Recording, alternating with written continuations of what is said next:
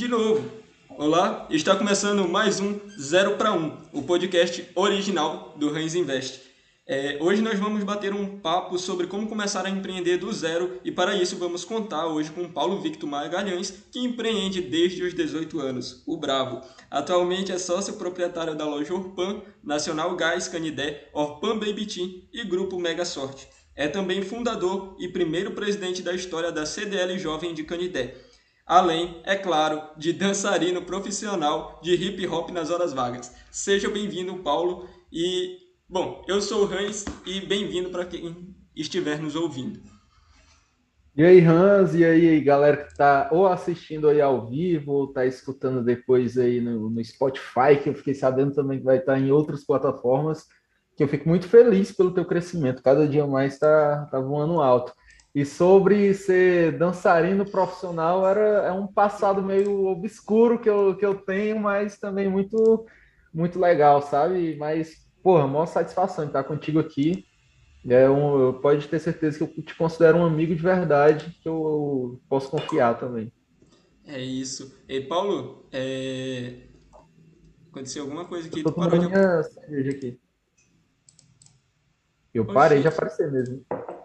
Mas tá. Será que o pessoal tá me escutando? Eu acho que tá, mano. Pera aí que eu vou arrumar o Paulo. Pera aí. Oi, oi, oi, oi. Alguma coisa que É só o vídeo mesmo que parei. Então, espera aí. É de é... boa, cara. É, o, o, bom é isso aí, porque eu fico, eu fico um cara. Eu fico tipo um cara. Como é que se diz, porra? Suspense e tal. É. Eu sou o V de vingança. Então, peraí que eu vou, vou, vou, te fazer aparecer, então. Não, de boa, relaxa. Mas, cara, cadê? Eu tô me escutando aqui, tá, tran tá tranquilo. Qualquer coisa a gente vai no áudio, fica, fica de boa mesmo. Olha, agora apareceu nós de novo ali. Corta a minha imagem e dá. É, tô fazendo aqui, aqui. É então... É isso aí, cara primeira vez que faz as paradas é, é desse jeito. Então, mesmo. a gente já tinha testado, mas tá, alguma coisa fez bugar. Não, assim, assim, eu não vou conseguir ler os comentários, mas. Então, Paulo, é, quer dizer que tu, nas tuas horas vagas, tu era dançarino, mas tu tinha isso como uma visão de. Tu pensava assim, ah, eu vou trabalhar, eu vou, vou ser dançarino aí, famoso e pá. Não, cara, Pior que, que ninguém, assim, da, da bolha lá do Twitter que, que a gente faz parte, nunca me perguntou a respeito sobre isso, dessa forma que você está falando, sabe? Mas, tipo, eu sou de Canindé, no Ceará, uh, e chegou numa época que eu tive que ir para Fortaleza para fazer faculdade e tal. E nisso eu realmente pensava, tipo assim, eu ia fazer engenharia ia fazer dança. Eu, aí eu, puta que pariu. Aí eu, minha família começou a pensar, pô, esse cara é normal mesmo e tal. Mas eu, eu realmente curtia pra caralho, bicho, porque eu tinha grupo Aí eu aprendi, sem, sem, sem putaria mesmo, sem, sem caô, eu, eu aprendi a muita coisa de liderança com isso, aprendi muita coisa sobre o convívio, o networking com a galera. E, porra, é, foi um aprendizado muito foda. Fora também que na época minha saúde estava muito boa e tal. É, mas assim, que é engraçado, que é um passado obscuro, é, é real. Mas, é mas tu era respeitado assim, tipo, pela galera da, do hip hop, tipo, eles botavam fé que tu dançava bem? Não, tipo, não, é, não era hip hop, era, era free step. Ah, sim, sim. Mas, mas que, que era, era assim, tipo, eu saía no, nos top 10 de free step cearense direto, tá ligado? Caraca. E é, eu era gordão, baleia mesmo, e eu saía no top 10 humilhando a galera, tá ligado? Aí, nossa, era, era muito foda. Eu tenho que falar que eu humilhava, porque quando você realmente é muito foda numa parada assim, que, que exige muito assim, porque na, na dança tem muito duelo, né? Muito X1. Aí você tem que dizer que você era foda mesmo, porque era um mérito. Não, não, tinha, não tinha medalha, não tinha nada, mas na rodinha lá é, você tinha que bater de frente com a galera. Nossa, é, é, falando é, é muita nostalgia, cara, muita nostalgia mesmo. Conheci os maiores do Brasil na época, aquele Detenor, o Tex, não sei se tu já ouviu falar na época, mas porra. Não, eu realmente não manjo assim de. Não, de boa, mas eu, eu tenho certeza, é porque eu não sei se a galera já começou a chegar aí, mas alguém, se você chegar assim sobre Detenório e Will Tex, a galera vai saber. Mas enfim, bora continuar Nesse, aí. Nesse tempo aí eu era criança. Então, Paulo, é, quando tu começou assim, tu percebeu, poxa, é, eu quero eu quero viver de, de empresa, eu quero criar minha loja, eu quero trabalhar com meu próprio suor, não ser CLT da vida, eu quero tocar os meus próprios negócios. Chegou essa ideia ou, realmente a vida foi te levando a chegar onde tu chegou?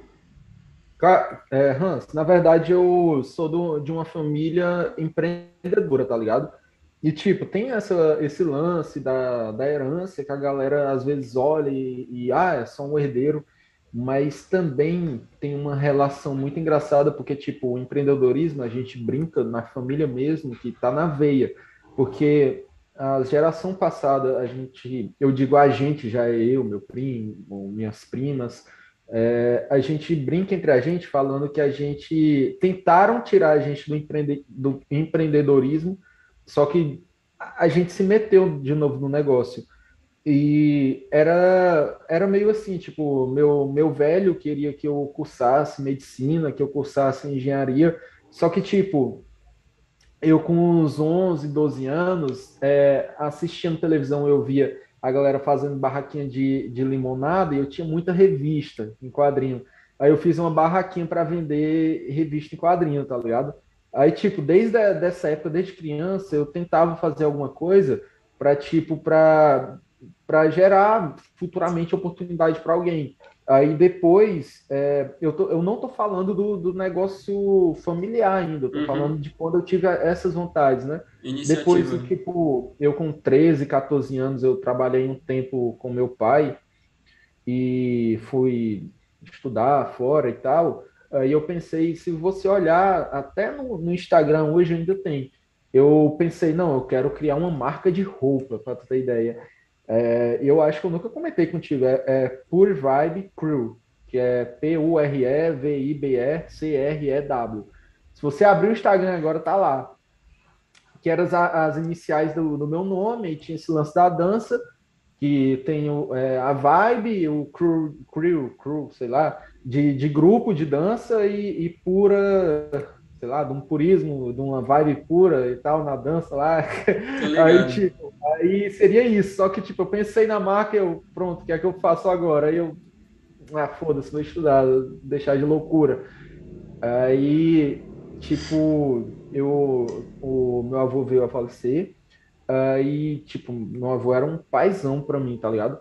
Aí eu vi que meu pai não estava muito bem, aí eu peguei, tipo, pai, seguinte, é, eu quero voltar para a cidade e tal, é, e, e eu, eu não me vejo estudando, só que ele falou assim, não, você volta, trabalha comigo, a gente trabalha junto, mas tu tem que terminar os estudos. Eu, pariu, pai, eu acabei de dizer que eu volto, eu vou te ajudar. Não, tu tem que terminar os estudos. Eu, ah, foda-se, eu vou. Aí eu, eu vim para Candé novamente, e, tipo, é, nesse lance de estar tá trabalhando e tal, é, eu, eu meio que eu entrei de cabeça no negócio, só que, tipo, eu não sabia gerir, eu não sabia é, motivar uma equipe, eu não sabia liderar a equipe. Aí eu comecei a ler livro sobre empreendedorismo, sobre gestão. Na época, o marketing digital estava nascendo, entre uhum. aspas, estava nascendo nas redes sociais. E foi quando eu conheci o Érico Rocha pelo Snapchat, a gente trocou ideia. É, e eu ficava vendo os vídeos deles no Snapchat, ele lá em Portugal.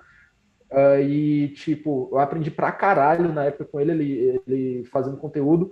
E eu era muito zoado por minha turma, muito zoado mesmo, porque, tipo, é, por mais que, tipo, eu sempre fui de beber muito, todo mundo que me conhece um pouco sabe que eu sou de beber pra caralho. Mas, assim, eu ia, curtir com a galera, só que, tipo, é, podia ser 4 horas da manhã que eu chegava em casa, 7 horas eu tava batendo um ponto no trabalho. Até um dia desse tu viu que eu, que eu tava numa festa familiar e tal, passei a noite loucaço, aí era um domingo, 7 horas da manhã eu tava trabalhando. Aí Compromisso, né? Mensagem. Pois... Oh? Compromisso, Com... né? Ah, tá. Sabe o que é que eu escutei? Comício? Comício. É. aí, aí se liga. Aí, tipo, aí nisso eu criei, não, eu vou pegar aquela ideia daquela marca que eu estava pensando e vou pegar o primeiro negócio que meu avô fez, que foi a sorveteria Gaibu. Só que eu não queria vender sorvete, eu peguei só o nome Gaibu, aí eu não, quero algo relacionado à tecnologia. Aí eu botei Tech, Gaibu Tech, o nome da, da minha empresa virtual, que era de é, acessórios de celular em geral, capinhas de celular e tal. E eu, nessa época, eu conseguia fazer, nesse hipoteticamente, comprando mercadorias de, de alguns cantos selecionados e tal, da, da capital, que, que dava aquela. que existia realmente o livre mercado, né, a troca voluntária, uhum. e, e, tipo, eu conseguia comprar e vender, tem um lucro bom e também dar um produto, de certa forma, de uma qualidade é, limitada, mas, mas bom para pro, os meus clientes.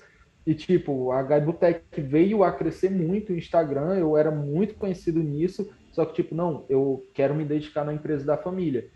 Aí eu vim, eu fechei a Gaibutec, aí até meu velho na época, porra, por que tu vai fazer isso? Tem que ter continuidade. Eu, não, o negócio é aqui.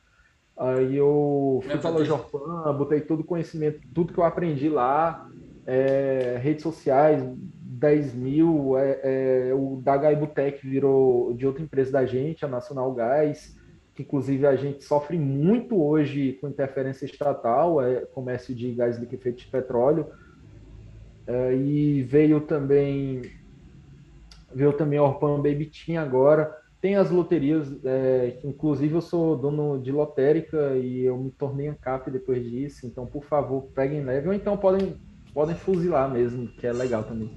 Mas, mas assim, é, é, é uma história muito doida, sabe? Porque, porque tipo, é, quando, é impossível um, um empreendedor um empreendedor que vem de uma herança familiar não falar sobre a família, que tipo, tanto eu quanto meu pai, por exemplo, porque tudo veio do meu avô, tá ligado? Tanto eu quanto meu pai, a gente a gente tem, de certa forma, uma vergonha de não ter começado de um zero, do, do inicial. Mas tanto meu avô passou para meu pai, aquele lance de tipo. É, por exemplo, eu sou um cara que tem posses, mas para que eu ficar exibindo isso, tá ligado? E tipo, ter uma, uma cabeça boa para trabalhar de, de, de forma honesta e não passar por cima das outras pessoas, mas sim dar oportunidade para as outras pessoas, tá ligado? É, gerando sim. emprego, é, não brigando com, com concorrente, mas sim tendo de certa forma um contato comercial, lógico, não espalhando o segredo comercial. E nisso meu pai passou para meu avô e eu ao contrário, foi mal. Meu avô passou para meu pai e o pai passou para mim. Enfim, é basicamente isso que depois tipo assim, o, as reviravoltas me trouxeram empreendedor, por mais que desde cedinho eu queria, desde aquele momento que, que eu fiz aquela barraquinha de revista e quadrinho. Isso é, isso, isso é legal demais. Eu lembro que quando eu era pequeno também, tipo, eu, eu lembro que eu fui estudar numa escola e aí, assim, eu nunca tive condições de, de lanchar todos os dias na escola. Isso aí eu lembro muito bem. Então, o que minha o que tipo assim não era que eu não podia lanchar minha minha família basicamente sempre trabalhou minha família né, é, é uma estrutura assim de sempre trabalhar apesar de sempre sendo funcionário. Então a minha família sempre teve essa mentalidade de ah você precisa fazer graduação você precisa ter um emprego brabo você precisa passar num concurso público e é assim que você vai tomar a sua vida. Então basicamente desde cedo essa foi a iniciativa. Então para mim ou era fazer medicina, que era um curso de alta patente que, bom, eu sairia empregado querendo ou não, qualquer médico hoje, basicamente ainda no Brasil. Apesar de eu achar que isso tem curto prazo, porque nem sempre vai ser assim, principalmente com é. tantos médicos se formando e tudo mais. E apesar de ser uma das melhores profissões ainda, porque tem muita vaga realmente e dá para trabalhar em inúmeros casos, né? Mas o caso é, então eu não tinha dinheiro para lanchar sempre. E aí o que que que que minha avó fez. Eu lembro que ela, o marido dela, ele sempre foi de vender e tal, o marido da minha avó. E aí ele tinha uns bombons. Aí eu falei assim, cara, eu pensei, né? Falei, poxa, lá na, na escola a mulher vende os bombons, mano, mas é muito caro. E se eu pedir isso aqui pra minha avó, será que ela me dá pra eu vender lá dentro da sala? E aí eu que cheguei Caraca, nessa iniciativa. Aí eu cheguei e falei, vó, é, lá na escola é muito caro esses bombons, me dá um pouco aí que eu vou levar, eu vou vender. Aí ela, tá bom então, bora ver quanto tu vai conseguir fazer, mas vende por um preço legal. Legal. Aí eu falei, mas quanto é que eu vendo, vô? Ah, não sei, vê aí o preço, faz mais barato que eles e vende. E aí, tipo, eu não tinha noção de custo, né? Eu não precisava uhum. ter que vender, guardar para comprar mais e continuar vendendo. Eu não tinha esse Isso mecanismo. Era só... era só pegar e vender. Então, pra mim Obrigado. tinha Então eu. Mas e... E, aí, Isso foi uma experiência foda, com certeza, né? Sim, e, e, não, mas aí se liga, aí eu peguei o dinheiro e. Eu peguei o dinheiro e falei, poxa, vou comprar então. Aí, aí eu peguei e fui pra lá, né? Aí eu sei, mano, que eu vendi muito, sério. Acho que eu fiz assim, tipo, 15 reais de bombom. 15 reais de bombom é bombom pra caramba, né? Não, é, é verdade. Aí, beleza, aí eu gastei, mano. Aí eu comprei. Aí, olha, olha a minha mentalidade. Eu comprei lanche pra mim, eu comprei lanche pros outros. Aí eu acabei com o dinheiro. Aí eu voltei pra casa, eu lembro. Voltei com dois reais pra casa. Aí eu falei, vó, vendi tudo. Aí ela, então, cadê o dinheiro? Aí eu dei dois reais pra Aí Cara, ela... Parece aquelas histórias da, de, tipo, de, tipo, filho, vai na padaria comprar pão, aí o filho volta com um troco cheio de, de comida. Sim. É que eu fiz isso, inclusive, inclusive também. E aí, tipo, é, é interessante porque eu também, tipo, sempre. É, é, eu nunca tive essa visão empreendedora que tu teve, mas eu sempre estive presente em querendo trabalhar, sabe? Eu, por mais que por um tempo eu não queria, não vou mentir, isso daí foi fato, mas eu sempre gostei de ter dinheiro. E lá na minha casa a gente sempre, o meu pai sempre me ensinou desde novo a guardar moeda. Meu pai é fascinado por guardar moeda até hoje, cara. Ó, esses potes aqui, ó, é tudo de moeda cheia que ele guarda, tem um monte. Guarda moeda. Caramba, foda. Aí, então, o que que ele fazia? Ele comprava um cofre para mim e a gente guardava dinheiro, dinheiro, dinheiro. Eu sempre guardei dinheiro. Aí chegava num período que eu queria comprar alguma coisa. Eu guardava o dinheiro só para comprar alguma coisa. Essa era a minha visão. Aí eu lembro que uma vez, pô, eu peguei um, um cofre e comprei tudo de carta, mano. Eu lembro de chegar, tipo, com 100 reais, assim, Caralho, assim, me dá a carta do, do Yu-Gi-Oh! aí. Então, assim, essa relação de mercado que a gente vai desenvolvendo durante a infância até, até, até a vida adulta, né? Hoje em dia eu já realmente me considero um adulto. Então, a gente passa por cada coisa, né? Eu fico pensando, nossa, mano, o que eu poderia ter feito com esse dinheiro, né? Olha, olha a minha mentalidade da época, mas o que eu parei para pensar é que essas fases elas são fundamentais para o nosso desenvolvimento, para a gente entender alguns pontos que talvez a gente não entendesse só tudo não, tão fácil, né? E, e, Caio, tem, tem um lance parecido também comigo, que tipo, primeiro sobre, sobre o, é, é, o laço com, com avô, avó. É, minha avó, no caso, né? Minha avó, ela sempre foi empreendedora, de estar no meio do comércio tal. Quer dizer, meu avô trouxe minha avó para o empreendedorismo, só que, tipo, minha avó, desde que eu nasci, ela não sai de dentro do comércio. Até hoje ela tem 80 anos e tal.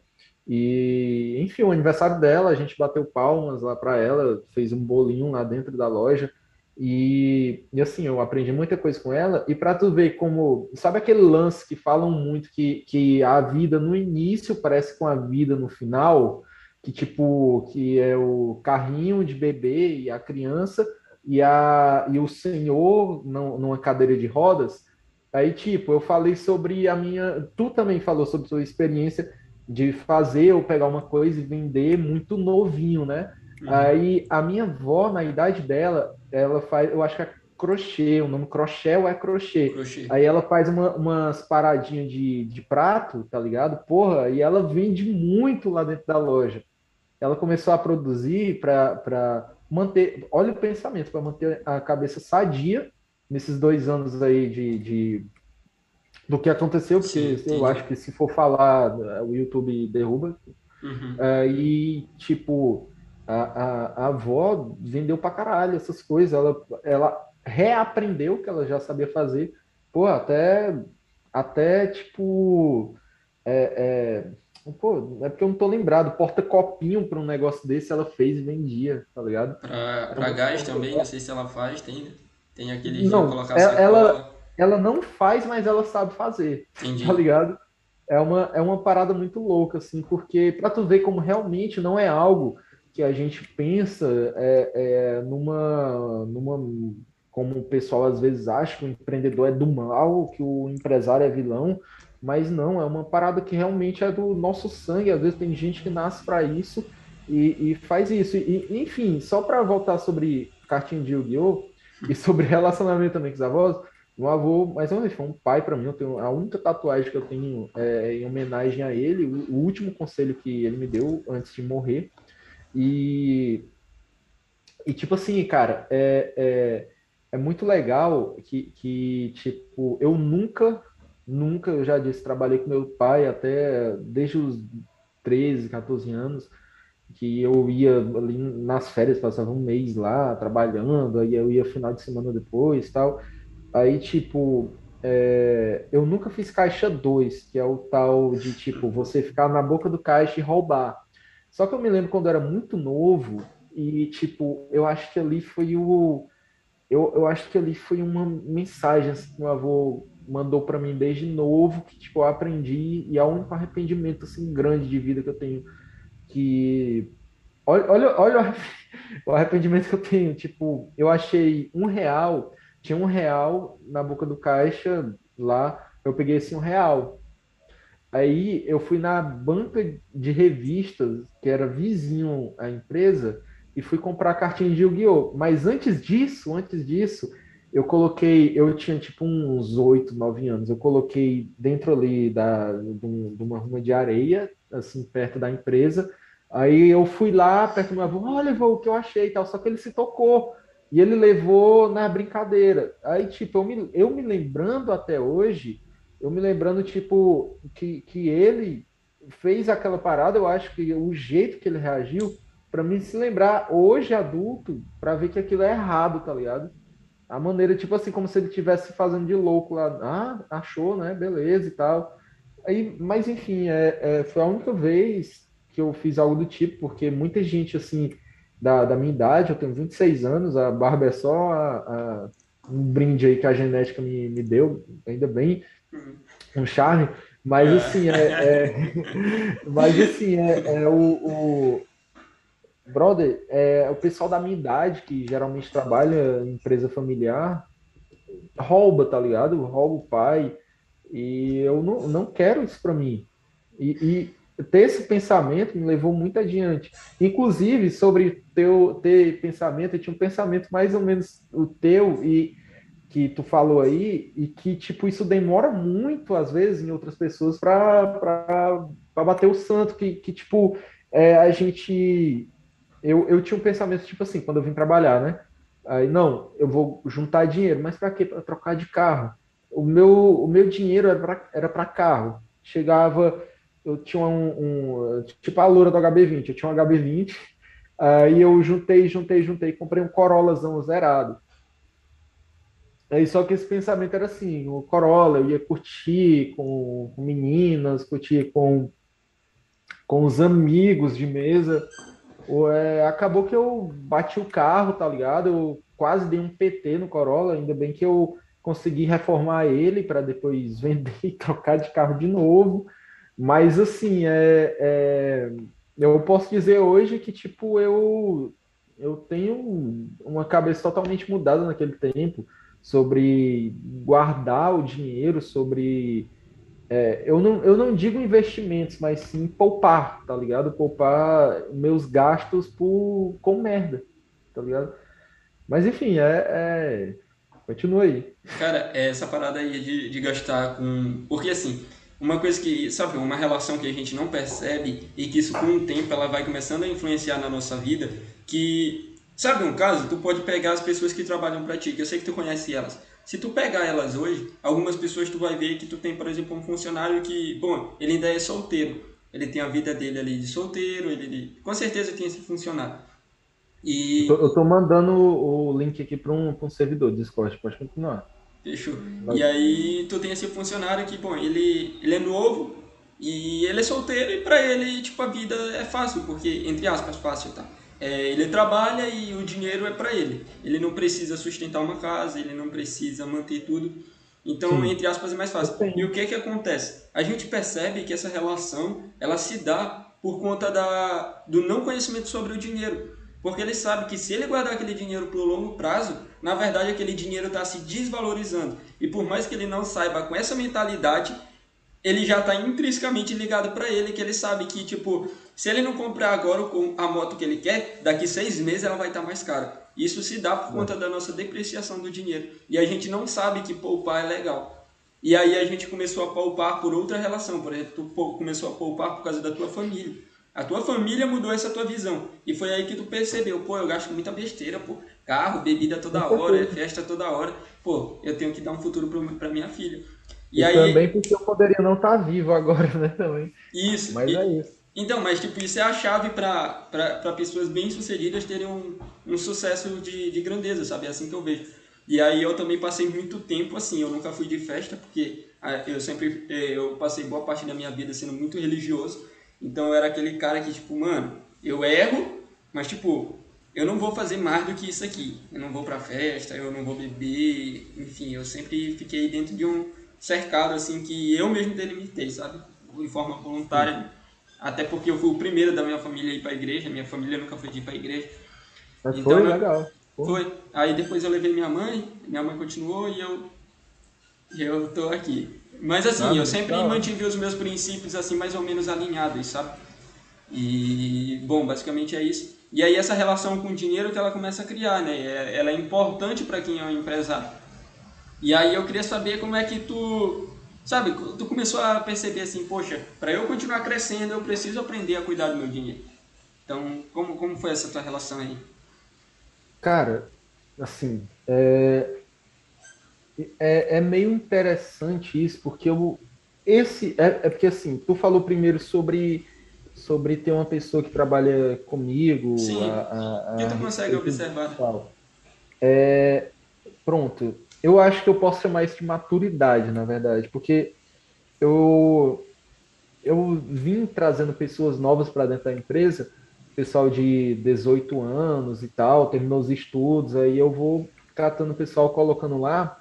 E existem pessoas que, tipo, passou meio ano na empresa e mudou a cabeça, e existem outros que passa, passaram dois anos e não mudaram ainda. E isso eu acho que tem muito a ver. É, é, se eu começar a palpitar aqui, cara, tu pode falar, mas enfim, é um papo, como tu falou, que seria tipo um papo de bate. Sim, sim, pode falar, mano. Mas eu acho que isso tem muito a ver com a, o, o ciclo, é, com as pessoas ao nosso redor, tá ligado? Com as pessoas que são no convívio daquela pessoa. É, não que seja culpa do pessoal que tá ao redor dela, mas que, tipo, aquele lance de, de gostar demais do, de status, é, de, tipo, é, o guardar dinheiro deles é, ser parecido com aquele lance meu que eu tinha de trocar de carro, aquele tesão de trocar de carro, é o mesmo Sim. de hoje o pessoal de trocar iPhone, de, de trocar. Tá ligado? É um lance para se manter lá em cima, é, em status social, mas nunca para se manter bem financeiramente, tá ligado? É, é isso que eu, que eu consigo ver. Mas o, o meu lance mesmo é, é, é meio assim, tipo, é uma parada meio cringe, meio romântica tal. Meio, meio cringe parece aquele pessoal da Globo falando cringe, né? Depois que começou Mas é, é, tipo, quando eu comecei a namorar, o que hoje é minha esposa, é, eu comecei a ver um futuro na minha vida e eu comecei a poupar. Sim. É, não, mais uma vez, não investir. Opa, eu guardar no tá, tá ligado? Não é em poupança nem nada, também, às vezes. Negócio. Algum, hipoteticamente, algum canto, negócio tal. Mas eu deixei o dinheiro guardado e não ficar gastando. Pronto, pronto, eu parei de gastar. Aí nisso eu paguei viagem é, é, para mim, para ela, no caso, para levar ela para um em outro país, pedir ela em casamento e tal. Aí, tipo, foi minha cabeça foi mudando, mudando, mudando, ver minha filha. Aí eu também, tipo, parecia uma testemunha de Jeová falando para ela, porque ela é dentista, tá ligado? Uhum. Aí, falando para ela, é, desculpa se eu ofendi isso, já eu tô, mas tu entendeu a, a piada, pronto. Sim. Testemunha do Bitcoin, pronto, um maximalista. Pronto, é, é, de tipo, eu tava falando sobre empreendedorismo direto para ela o tempo todo. Pá, pá, pá. Tu tem que fazer isso, tem, tem, tem. Eu só sei que, tipo, aí veio esses dois anos que passaram, É, e ela, sem atendendo, não tinha como, tinha acabado de ter a neném, um mês, dois meses. Aí ela, oh, queria vender roupa infantil. Aí eu, tá vender roupa infantil, isso aí é porque tu acabou de ser mãe, é claro que, que não tem nada a ver e tal. Aí, não, é sério, eu queria. Tem certeza que tenho. Aí eu fui lá comprar a primeira roupa, ah, vamos vender, né? Aí ela, ela é cabeça, que eu não sei, da, se tu perguntar hoje, eu sou dono do negócio também, mas eu não sei para que serve um ninho, para que serve um. É, cara, tem tanta coisa que a Nef é, é minha designer, ela mandou para mim, Paulo, eu não sabia que existia tal coisa, tô com medo de um dia ser mãe. Aí, aí enfim, é, é, aí tipo, eu só sei que a parada foi crescendo, crescendo, crescendo, eu também botando o, o investindo lá e tal que, tipo, no meio do negócio, tipo, agora nesse ano a gente pegou e abriu uma empresa física, tá ligado? é, mais uma pro, pro, pro grupo uhum. e, e, e, mandar ver mesmo. A gente tem um pensamento muito, muito a longo prazo dessa empresa também, que inclusive, é, é, eu não sei se você viu, não sei se eu te mostrei, mas eu coloquei lá, aceitamos é, dinheiro, cartão, não sei o que, e lá embaixo Bitcoin. Foi a primeira vez que, que eu coloquei. Aí, mas enfim, tipo, ah, eu não vendi ainda com é. recebendo.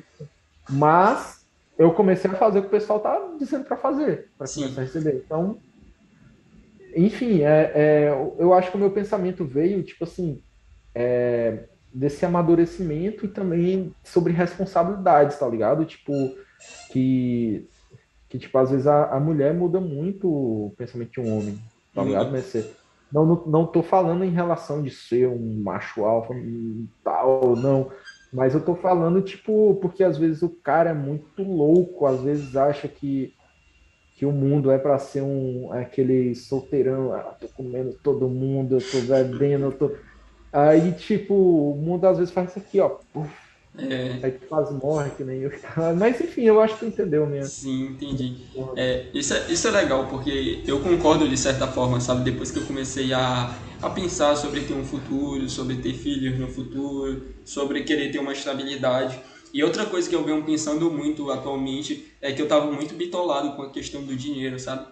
Acho que de tanto ficar estudando e tal, acabei criando uma, uma, uma, uma mesquinhagem, assim, sabe? De que, que, que eu não acho que não seja saudável, mas que chegou num ponto que não era interessante, porque eu comecei a observar que o fim da, da minha vida estava relacionado ao dinheiro.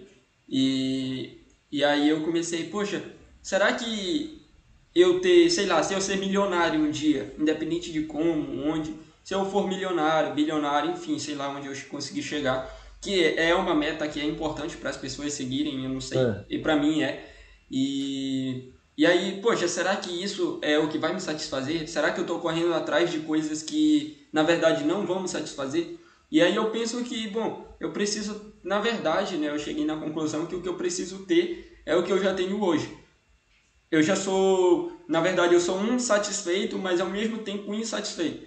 Porque eu estou sempre com a insatisfação de querer crescer meu negócio, querer trabalhar mais, querer fazer mais, querer acumular mais. Eu sou sempre insatisfeito. Eu sempre acho que eu tenho um pouco em relação às outras pessoas.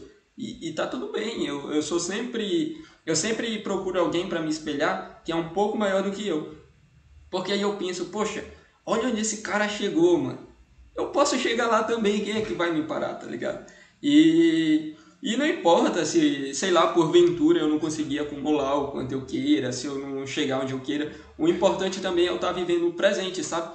É, conhecendo uhum. as pessoas, interagindo, amando a minha família, me satisfazendo de outras formas, porque essa satisfação do dinheiro parece que é uma busca assim que, que acaba mais atrapalhando, sabe? E quando as pessoas elas conseguem unir a relação da vida dela com a relação do dinheiro, e aí eu acho que dá para fazer uma conexão e ter uma vida bem legal, sabe? E aí, sobre os teus funcionários, eu acharia que. Sabe uma coisa legal para você chegar e falar para eles? É o seguinte: tu fala assim, cara, tu já pensou quando tu vai se aposentar? Mano, eu duvido que pelo menos três já tenham pensado nisso. E aí tu fala mais assim. Novinho, nossa. E não, e se tu falar assim, tu já pensou que o INSS é uma pirâmide? E que a qualquer momento isso pode quebrar e na verdade tu não vai se aposentar porque se continuar dessa forma não tem como, aí o cara vai ficar tipo, o que, que, o Paulo tá falando, mano? E aí vai Não, abrir um é. gatilho que provavelmente isso pode ajudar ele, entendeu? Ele pensar, poxa, o Não, real com não presta. Tudo isso, entendeu? Então, Porque, essa de relação- certa forma, eles só vão procurar por conta da, da curiosidade, né? Tipo, a gente tem que botar aquela semente lá pro cara É. partir dele mesmo e tal. E, e, cara, pera, tu falou sobre isso, né? Do, do E a família, né? e a família. Eu tinha um lance pra falar, só que eu me esqueci, cara. Caramba, eu tinha um lance pra falar sobre isso. Que tu entrou no, no, no papo de família, que era. Porra, que era. que- Fala só mais uma vez aí, só pra. Mais ou menos o que tu tinha falado, só pra me lembrar, por favor. Eu falei do INSS, da relação de Então, dinheiro. antes vai rebobin- rebobinando aí. Tá, eu falei de dinheiro com a família, que a gente. Pronto, sim, cara, é, é, eu vi um vídeo, sabe? No Instagram, se tu olhar, tem muito assim, mindset milionário, não sei o que milionário. Aí eu vejo os caras, tipo, descendo. Eu não sei se tu já viu, um cara descendo de snowboard, uma montanha toda de terno e tal. Aí tinha também, eu já vi vídeo de cara no- numa, numa lancha sendo puxado, aí bebendo uísque mais caro, Sim, todo sim. de terno também. Tipo, só vídeo assim do, do cara ostentando e tal. E eu, inclusive, eu vi um, um anúncio patrocinado de um cara fazendo uma parada dessa, bem parecida também, é, com uma legenda. Eu, eu fui o primeiro mi- milionário da família.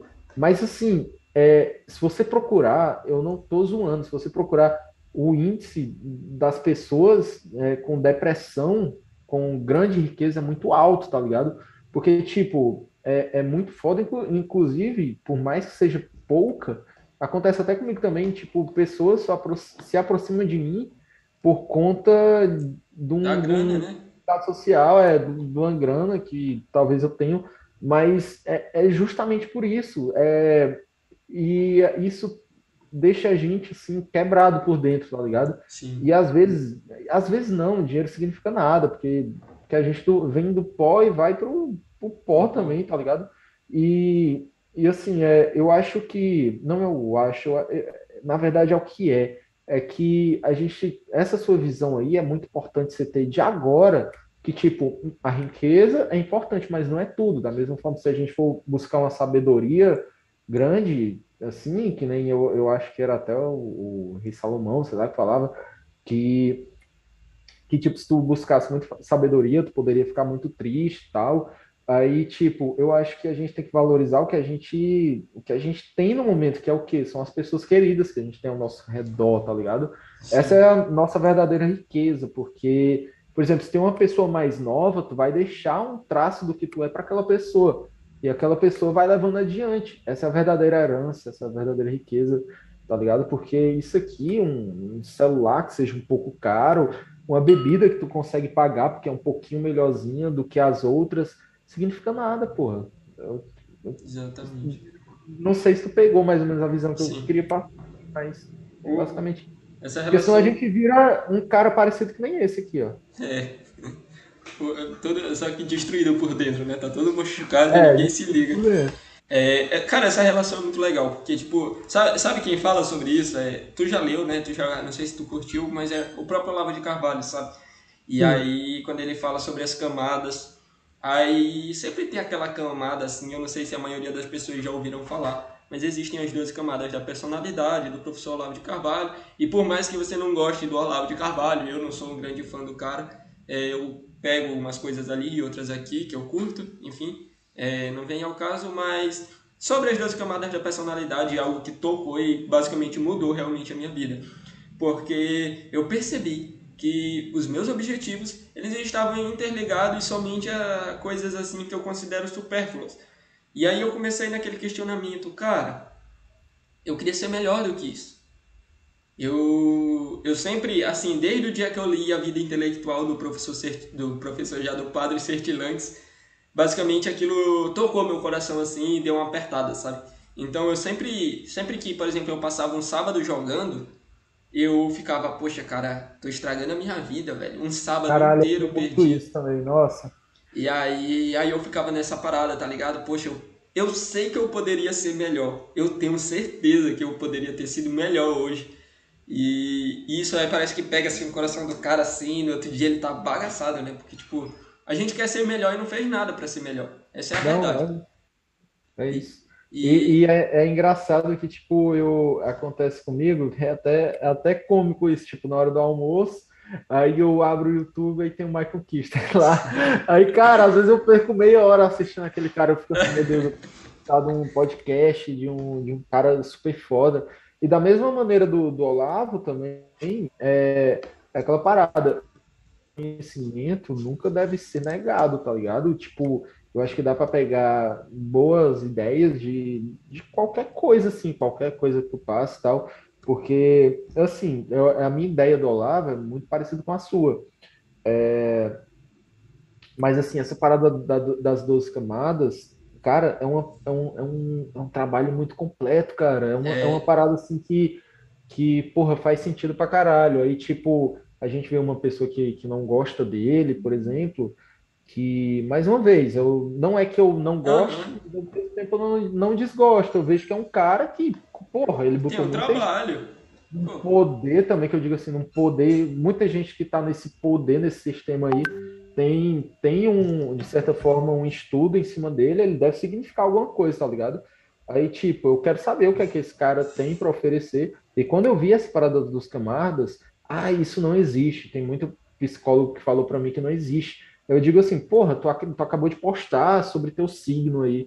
Aí, porra, tu acabou de postar sobre ser melancólico, colérico e tal. Por que, que a gente nega tantas ideias por conta do autor, tá ligado? É, Sim, às vezes é, é não, foda. E, e, e eu não sou, eu não sou um cara teórico, eu não sou. Você sabe disso. Sim. Mas. E, mas, e Paulo, sabe o que é que é que pega, cara? Tipo, umas coisas assim que Cara, eu olho assim, aí dá vontade de falar, mas às vezes eu gosto de manter o silêncio. Mas é que o trabalho do Olavo na, na, nas duas camadas da personalidade é baseado em vários psicólogos. Todos lá têm a referência, tá ligado? É, Não, é, tipo, é isso. ele formulou a parada, mas é tudo baseado em autores que são psicólogos, ele, entendeu? Isso, ele, ele traz psicologia, psiqui... né? Eu já vi isso aí. É muito, é, é muito bravo, tá ligado? Porque. E aí e aí o que que isso tocou? Porque eu tava numa fase da minha vida que eu tava muito mal, sabe? Eu não sabia o que eu queria pro meu futuro, qual era a minha perspectiva, enfim. Eu tava muito mal, né? E aí eu falei pro Miorim, poxa, cara, eu tô realmente muito mal e eu não sei o que fazer, cara. Ele falou, cara, vê esse vídeo aqui e tá aqui esse artigo. Eu quero que tu veja esse vídeo e leia esse artigo. Chama a Carol, vai assistir com ela, mas assiste ele. Aí todo dia ele me mandava mensagem, Caio, tu já viu, pô? Aí eu, pô, mano, ainda não vi, tô sem tempo. Aí, na verdade, é que eu tava postergando, porque realmente o Olavo fala com aquela voz de fumante dele e é chato. É chato eu não gosto. Nossa, e... Eu não gosto. É, é, é, isso que me faz sair de perto. Assim, é. e aí, tipo... E aí essa parte é chata. E aí eu fiquei, poxa, não, isso, isso daí é besteira, isso aí não vai me ajudar. Enfim. Aí ele falou, cara, vai ver, cara, eu tô te falando, assiste, depois a gente conversa. Assiste. Aí até que o dia ele falou, Caio, tu já viu? Hoje é o limite, tu falou que ia ver hoje. Aí eu falei, pô, vou ver. Aí eu fui lá assistir, eu falei, cara, esse cara tá certo, mano. Esse cara tá certo. E aí eu decidi olhar o artigo. Aí eu olhei o artigo eu falei, poxa, eu acho que eu tô na quarta camada, que bosta, viu? E aí eu comecei a perceber as camadas, para quem não sabe, as camadas elas trazem a tua personalidade, a tua perspectiva de mundo em relação àquilo. Então eu fiquei muito atenado em tipo, ah, eu estou na camada aqui embaixo. E a verdade é que não é assim que funciona. A verdade é que as pessoas têm objetivos diferentes e elas não ficam passando de uma camada para outra tão facilmente. Isso não é tão fácil. Personalidade é algo muito difícil de, de tu mudar. Tu pode tentar às vezes, uma, olha, para ter uma ideia, parar de jogar, parar de fumar, parar de beber, parar de algum vício que a pessoa desenvolva, é sempre muito difícil. Uma coisinha. Imagina tu mudar toda a tua forma de pensar, a tua forma de concluir o mundo, o teu fim, o teu objetivo. Então, mudar isso com o tempo leva, é, leva realmente muito tempo e dá trabalho. Então... E, como, e como tu falou também sobre que ele se baseia em psicólogos, eu vi, é, eu não sei quem foi que falou sobre isso, mas é algum aluno dele que falou que, tipo, e eu não sei se ele também falou isso, mas que um psicólogo é capaz de trazer uma pessoa do, de uma camada para outra, ou, ou, ou pôr uma pessoa de uma camada para outra, porque, tipo, fica mais fácil de, tipo, naquela sessão lá de terapia, de você encaminhar aquela pessoa pro, pro melhor, tá ligado? Que, inclusive, tipo, eu me considero assim, quando eu passei por uma sessão de psiquiatria, e, tipo, eu saí de um lance muito foda que eu tava passando, e, assim, eu, eu tô. Não é que eu esteja outra agora, mas é porque eu aceitei uma parada que eu tinha, que eu descobri que eu, que eu tinha transtorno de, de personalidade, uhum. personalidade bipolar. Aí eu, caralho, isso que mudou minha vida, assim, porque eu não sabia o que eu tinha. Quando eu soube, passou, é, eu passei a conviver com isso melhor, tá ligado? Aceitar, e, tipo, né, a parada. Isso. Aí isso me trouxe para outro lance, é porque eu não tô lembrado. É, eu não sei decorar das camadas, mas. Eu mas acho.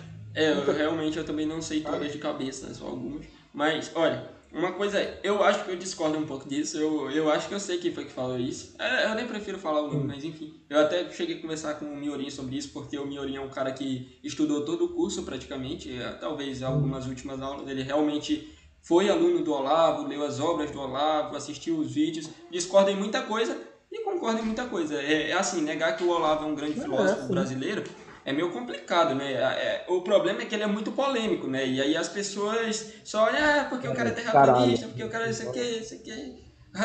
Coca-Cola em rato, enfim, inventa um monte de coisa só pra não gostar do cara. Olha, eu tenho certeza plena que se Karl Marx tivesse Twitter, ele falava merda. eu tenho certeza plena. Então, Mas, enfim, e aí a gente não anula todo o cara por causa de, e, e a boa parte é fake news, isso que é complicado, cara. Mas enfim, e aí, e aí eu não acredito muito nessa parada de trocar de camada assim, mas o que que acontece? É, quando a pessoa muda a perspectiva dela, por exemplo, assim, vou dar um exemplo. Imagina que eu quero ser intelectual. Poxa, eu olho, poxa, eu quero ser um intelectual, eu quero escrever, eu quero me alimentar bem, eu quero treinar, eu quero ter minha mente em conjunto com o meu corpo, eu quero escrever, eu quero viver disso. Pô, bacana, pô, tá lá na, acho que é a oitava camada, enfim. E aí, é só por isso eu estou na camada? Não, na verdade é que os teus atos que vão simplificar em qual camada tu tá. Ah, tô ligado. Então, não, não, é, não é o que tu pensa, é, é, a forma que tu age, né? É, não importa se eu acho que eu sou. Ah, eu queria coisa. fazer isso e tal, mas é a forma que tu age são os é. outros, na verdade, que tipo. Não, que tipo, se soubesse, não, tu tá, tu tá nisso. Sim. basicamente seria isso, né? Eu... Não é que seja os outros também, né? Mas. Mas é, é, é a forma que tu age, como tu falou, mas enfim. Exatamente. E isso é interessante, cara, porque realmente eu me senti diferente, tá ligado? Eu uhum. percebi que eu poderia ser melhor. E aí eu comecei a questionar, e esse daí pra mim foi o, gatilho, sabe? Hoje, Paulo, apesar de eu ser um cara muito estressado, estressado, estressado, é, de eu ser um cara muito estressado, tipo, eu tilto com facilidade, sabe? Que foi isso? Ó, minha filha tá assistindo a gente. Bravo. É porque não dá pra ver aqui na TV. Olha, não chama a palavra não, filho da tua filha. Papá. Não, de boa. Sim. É... Cara, e aí essa parada de querer ser melhor, sabe? Ela me deu uma motivação nova pra vida. Eu percebi que eu poderia ser todo dia um pouquinho melhor do que ontem. E é legal essa caminhada porque com o tempo a gente percebe que dá para dividir o lazer. Eu posso, às vezes eu vejo, poxa, agora é uma hora que eu posso jogar. Poxa, Sim. agora é uma hora que eu posso ir jantar com a minha família. E fica mais leve, né? Por mais, por mais que tu dê mais um, uma, um esforço e tal, a vida fica mais tranquila. É, né? porque, é porque teve a definição, sabe? E isso é interessante. Agora eu quero trocar em outro ponto que eu não sei porque que a gente veio para isso, mas ficou legal. Ah, é, mas é legal, porra. Sim. É, por, tu acha que empreender no Brasil tem futuro? Tu, tu pretende morar aqui no Brasil para sempre? Cara, isso aí. É porque minha mulher. É, eu pensava até que ela ia me dar um beijo aqui, mas ela me deu uma. Cara. Ainda bem que ela não viu isso. É, Ela vai sobre empreender, é, é, é, sobre empreender no Brasil, né? A gente até tu me perguntou uma vez sobre, não, acho que não, eu acho que foi o cheque para ter ideia, que ele disse que queria sair do país. E a história tu sabe como é o cheque. Aí, mas enfim, não, a questão não é que empreender no Brasil seja ruim, eu acho que, na verdade, o que dificulta é todo o sistema, é todo o Estado que, tipo, cara, é tanta burocracia, tanta coisa assim que, tipo, não, eu quero juntar um dinheiro. Se tu pegar o que tu tem na tua casa agora, certo se tu pegar o que tu tem e fazer um monte de. Pronto, tu tem pão, queijo e presunto na tua casa, faz 40 sanduíches, sai vendendo no meio da rua, é capaz de, de alguém, de um fiscal, te pegar, mandar a polícia te prender, prender tua mercadoria, porque não tem nota, só que aquilo já te pertence, tá ligado? E, e tá lá pra, pra ganhar um... vida. Pode, pode falar. Te pode dar um falar. exemplo aqui. Quando eu tinha 16 anos, 16 anos, eu vendia trufa na escola de chocolate. Minha mãe fazia e eu vendia. Eu não gostava de fazer isso. Eu fazia realmente porque era preciso mas eu realmente não, não curtia, sabe? Porque eu via que lá na minha escola era uma escola particular, todo mundo tinha condições de lanchar, de pagar sua escola, tranquilão, Sim. e eu tinha que estar tá levando trufa para vender na escola, e eu não gostava disso. Hoje eu vejo isso de outra forma, mas naquela época para mim aquilo não era legal, para mim eu estava passando vergonha, porque ninguém precisava fazer aquilo e eu precisava. E aí beleza, tranquilo. É, e aí passou do limite um pouco. Eu já não precisava vender só na escola, eu precisava vender na rua também. E minha mãe que vendia na rua. Mas no 7 de setembro ela falou, Caio, eu vou fazer e tu que vai vender na rua. Aí eu falei, poxa, mãe, 7 de setembro, eu tinha marcado um encontrozinho com a menina, eu vou estar tá vendendo trufa? Aí eu, não, não é possível. E aí uhum. eu tinha vergonha, né? Porque é chato, assim, sei lá, é, parece vergonhoso, né? Na, na época a minha mentalidade era essa. E aí eu tava vendendo trufa lá com os meus 16 anos. E aí eu tava lá na praça e uma moça me chamou, ei! Aí eu falei, olha, a moça vai comprar trufa. Aí eu cheguei pra ela, aí ela falou, oi, quantos anos você tem? Aí eu olhei assim, tipo, o quê? Tipo, quantos anos eu tenho? Aí eu falei, não, eu tenho 16. Aí, você não pode estar tá vendendo isso na rua. Cadê seus pais? Eu conheço a sua mãe. Você Caralho, não poderia estar tá fazendo Nossa. isso. Eu sou do conselho Pô. do telar. A sua sorte é que eu conheço a sua mãe e a sua avó. Senão eu teria que já ir acionar e não sei o que. Eu fiquei tipo. Agora eu não posso vender trufa na rua. Aí que me deu vontade de vender trufa, porque eu fui sempre muito teimoso. Aí eu falei, eu vou vender. o pior, o pior é que quando a gente é negado, assim, principalmente com uma pessoa desse tipo aí, dá vontade de fazer mais, né? Mano, e aí é por isso, é por isso que eu acho que tem essa parada de um tráfico muito forte e tal, sei lá, porque que eu acho que esse. Não, é o Tráfico de vender trufa. É, é isso, é, isso é, seria isso. Mas, cara, é, é basicamente isso. Tu não pode fazer isso que já. Que, tipo, tu quer juntar uma grana para isso, tu é barrado.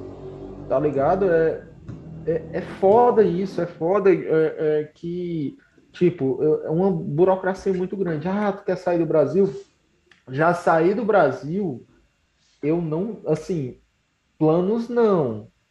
Tipo, é, pensar, nunca se sai de um pensamento, tá ligado? Tipo, ah, e se eu for pra tal canto? Mas assim, é, é não entra nunca no, nos meus planos, porque eu sou muito de interior. Eu gosto da. da eu não, uhum. pronto, eu não gosto de cidade grande, eu gosto de estar no interiorzão, na, na roça mesmo tal. Tanto que eu tô planejando até com minha mulher da gente se mudar para uma fazenda. Pô, Isso, pra roça. Eu acho da hora e, também, pô. Pois é. Aí a gente tá pensando em realmente fazer isso, colocar nossa casa lá e tal. Porque, porque assim, é, é se mudar, porra, tipo, eu, eu não entendo, entende bem, eu não sei. Ah, se tu mudar do Brasil para os Estados Unidos, não, lá tem mais liberdade, só que ainda existe Estado lá, existe. Aí eu, eu sempre vai ter alguma coisa. Por exemplo, eu vi até, eu acho que tu curte esse cara, o Coach Rubens. Tu, tu conhece? Conheço. Bom, aí eu vi o Coach Rubens é, é, que saiu, eu, se eu não me engano, foi assim: ele saiu do Brasil, foi para lá, aí ele recebeu uma carta, tipo, depois dele ter sido legalizado lá no país, até como, eu não sei se é educador físico, alguma parada assim. Peraí, só um minuto. Ah, pronto, minha sogra chegou. É, aí, tipo, é, como se ele tivesse sido legalizado para ser educador físico, alguma parada assim. Aí o, o governo mandou uma carta para ele, tipo, é uma carta automática, de tipo, ó, oh, seja bem-vindo no nosso país, tá? tomara que você seja próspero e tal. Só que, cara, ele elogiou aquilo, beleza, talvez seja organizado, mas é um crime organizado, tá ligado? Eu não sei se tu, eu, eu tô pegando o, o pensamento mais leigo aqui possível, para tipo assim, tu tá recebendo um negócio assim de tipo, ei, eu sei onde é que tu mora, né? Sim. É, tá é muito porque... assim. Pra é... que, que você vai sair de um país para ir para outro que você vai ser cobrado da mesma forma, tá ligado? É, sabe o lado mais positivo aí, Paulo, que eu consigo enxergar? É para formar uma família, porque eu vejo que quem mora no exterior, assim, em alguns países com um pouco mais de liberdade que a gente tem no Brasil, é de poder ficar mais tranquilo, uma segurança maior, coisa que aqui no Brasil é, é complicado, né? E aí, por isso que ir para o interior é uma vantagem mais positiva, porque tu consegue montar a tua segurança, tu consegue se proteger de forma mais forte. Eu nem vou entrar em detalhes, mas todo mundo sabe que é possível. Sim, e, sim. Enfim, fazer toda a proteção, esquematizar tudo. Então, assim, morar no interior é diferente de morar que nem na capital do meu estado, em Belém, uma das cidades mais perigosas do Brasil. Pô, então eu não me imagino morando naquela cidade. Imagina eu tendo um filho, sabendo que o, o moleque saiu para estudar e pode ser assaltado, pode morrer, pode acontecer Nossa, piores é. coisas enfim. Então, assim, é realmente muito difícil, eu, eu, vejo essa relação assim. E outra coisa, empreender no Brasil é muito difícil, cara. Eu não, uhum. Tu já deve ter passado por essa fase, porque, olha, eu fui abrir a minha eu empresa. Sei, eu, sei, eu sei o que é que tu vai falar, mas continue aí. Eu vou, eu vou falar também o que é que rolou comigo, que tu vai achar assim, porra, o que é que tem a ver? A minha, a falar, minha empresa, a minha empresa é digital, para quem não sabe, eu, eu eu tenho uma empresa, eu trabalho com ela e eu trabalho com, e eu empreendo com meu pai. Eu, eu sempre quis essa ideia minha de querer ter o meu empreendimento. Eu conseguir Sim. o meu salário, eu trabalhar, eu conseguir as minhas coisas sozinho. Eu sou meio egoísta nesse ponto porque eu quero conquistar as minhas coisas para um dia eu dizer eu, eu consegui do zero, tá ligado? É claro, eu não consegui tudo do zero porque eu tinha minha família, mas pô, eu comecei as minhas coisas do zero. É melhor falar assim que mas assim, eu sempre trabalhei, eu já capinei quintal, eu já lavei caixa d'água, tudo que der para imaginar eu já tentei fazer na vida.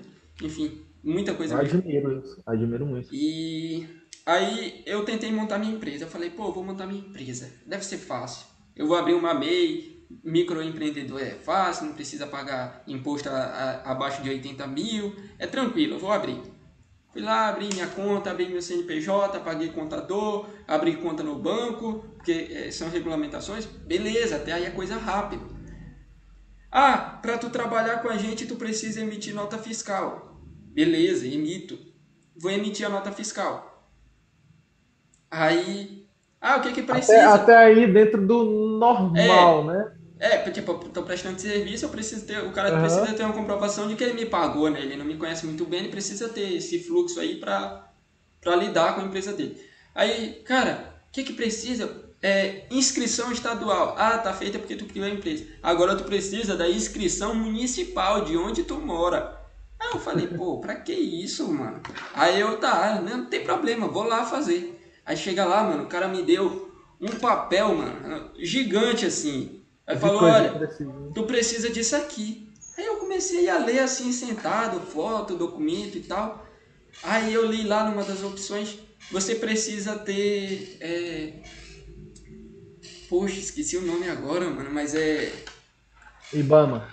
Quase. É, é, é SEMA. Ah, Secretaria ah, da, da Amazônia, eu acho, alguma coisa assim. Aí eu falei, meu Deus do céu, eu não vou mexer com madeira não, mano. Eu não vou trabalhar com madeira, não, é? com com corte de árvore, de, de, de, eu não tenho área, eu não tenho nem empresa física, é virtual a minha loja, para que, que eu preciso disso, cara? Aí, aí eu fiquei, não, não acredito, velho. Aí, enfim, conclusão, nunca fiz, porque eu precisava ir em outra cidade, porque eu não conseguia gerar aqui, por mais que seja de graça. Então, uma complicação de um tamanho que não faz sentido, cara. Para que SEMA, tá ligado? Eu não tenho, eu não mexo com árvore, com Amazônia. Não é. É, e, cara, é muito difícil. E, e, o que eu, e o que eu te falei sobre o, o meu, meu problema, meu caso, sobre é, parecido aí contigo, é assim. É, foi até um dia eu tinha, coincidentemente, eu tinha vindo em casa, eu troquei de roupa e tal, e o meu comércio de gás é vizinho da minha casa, sabe? E tipo, é no meio do da cidade mesmo e tal. Aí eu só sei que chegou uma fiscalização do IBAMA e o entendo, o IBAMA no meio da cidade, não é numa floresta, não é onde, sei lá, tem um cara que tá botando fogo nas coisas. Chegou numa empresa, aí tinha um documento que tinha vencido há um mês. Aí ele, cara, é o seguinte, vou ter que fechar teu comércio aí, certo? Tu só pode abrir no momento que, tipo, fechar durante tantos dias até eu renovar e a renovação ia durar, tipo, quase um mês. Aí eu só sei que foi uma discussão muito louca com o cara, de tipo, é, dizendo, cara, seguinte, eu não posso fazer isso, tem família que depende aqui desse negócio. Olha o que, olha o que eu jogo, que tem família que depende, porque é a realidade, né? Porque eu não trabalho só, tá ligado? Sim. Eu não trabalho só. Aí tem família, a gente é, sustenta, a gente dá emprego para mais. Sustenta não. A gente dá emprego para, tipo assim, mais de 70 famílias aqui da cidade. E, tipo, cara, isso é muito foda. Vem um, um fiscal, chega querendo parar as coisas. E, nossa, é muita perseguição, tá ligado? É muita um comerciante que tá lá de boa, tá ligado? E, e, eu, e pode ter certeza, eu conheço, eu conheço aqueles comerciantes, assim, que, tipo assim, que pagam as coisas todo em dia, sei lá, pagam um imposto, paga tudo, tudo legalizadozinho okay, né? como pede, e ainda é cobrado, cara, e ainda leva multa por nada. Eu conheço cara assim, Mano, tá ligado? Um... Que tá cada vez mais indignado. Eu vi um vídeo de um cara que, assim, assim para mim, marcou a minha vida, assim, de revolta, sabe? É, o cara tava vendendo água de coco na rua. Ah, eu vi isso aí. Aí, o cara tinha alvará de funcionamento. O cara tava Sim. de máscara. O cara tava seguindo todas as normas, tudo certo. Desceram os fiscais do carro. Chega para ele e fala, cara, você não pode vender água de coco. E ele fala, eu posso. Eu posso, eu tenho alvará, eu tô de máscara, por que eu não posso vender água de coco? Aqui é meu local de trabalho, eu tô certo. Não, você não pode. Por quê? Você não pode. Mas como assim o cara não pode trabalhar, mano? Aí o cara ainda. Aí, o, aí ele empurrou o cara assim pro cara sair de cima dele, o guarda. E aí o guarda puxou o cacetete e aí desceu o cacetete no braço do cara, assim, pá. E pô, mano, o cacetete, pra quem não sabe, é uma parada muito muito resistente, assim, muito maciça. Ele é maciço. O cara, e... o cara era meio velho, né? Quase idoso. Isso, né? o cara era velho, pô. E aí o cara bateu com um maciço na parada do, na mão do cara só porque o cara afastou ele, pô. Precisa pois é. disso. É. O cara tava trabalhando e o cara não pensa na hora, será? E aí, tipo, isso revolta, né? E a galera em volta se reuniu e foi para cima. Aí nessa hora foram para cima dos fiscais, não chegaram a, a agredir nem nada, para ver como é diferente, né?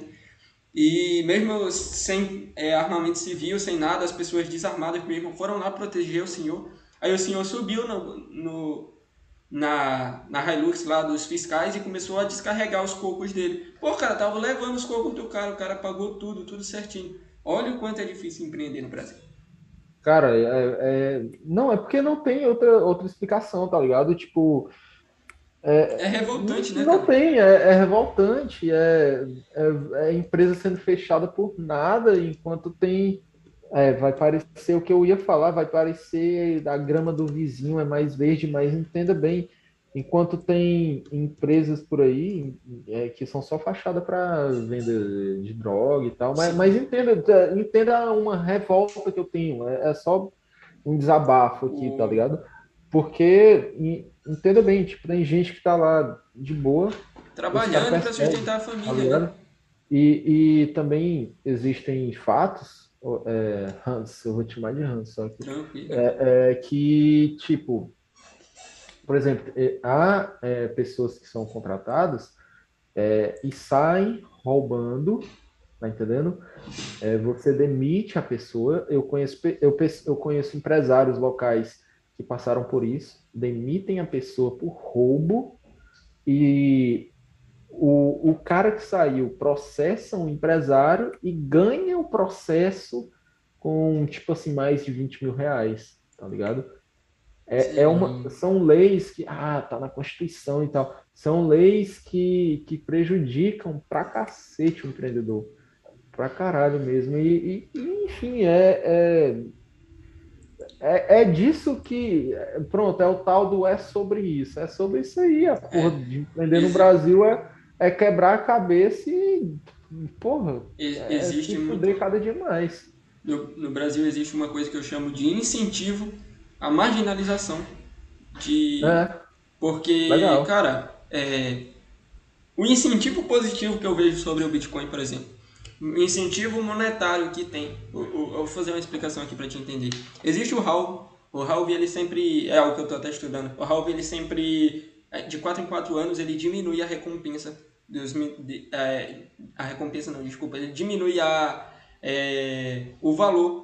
No caso, começou com 50 bitcoins, aí com o halve diminuiu pela metade, fica 25.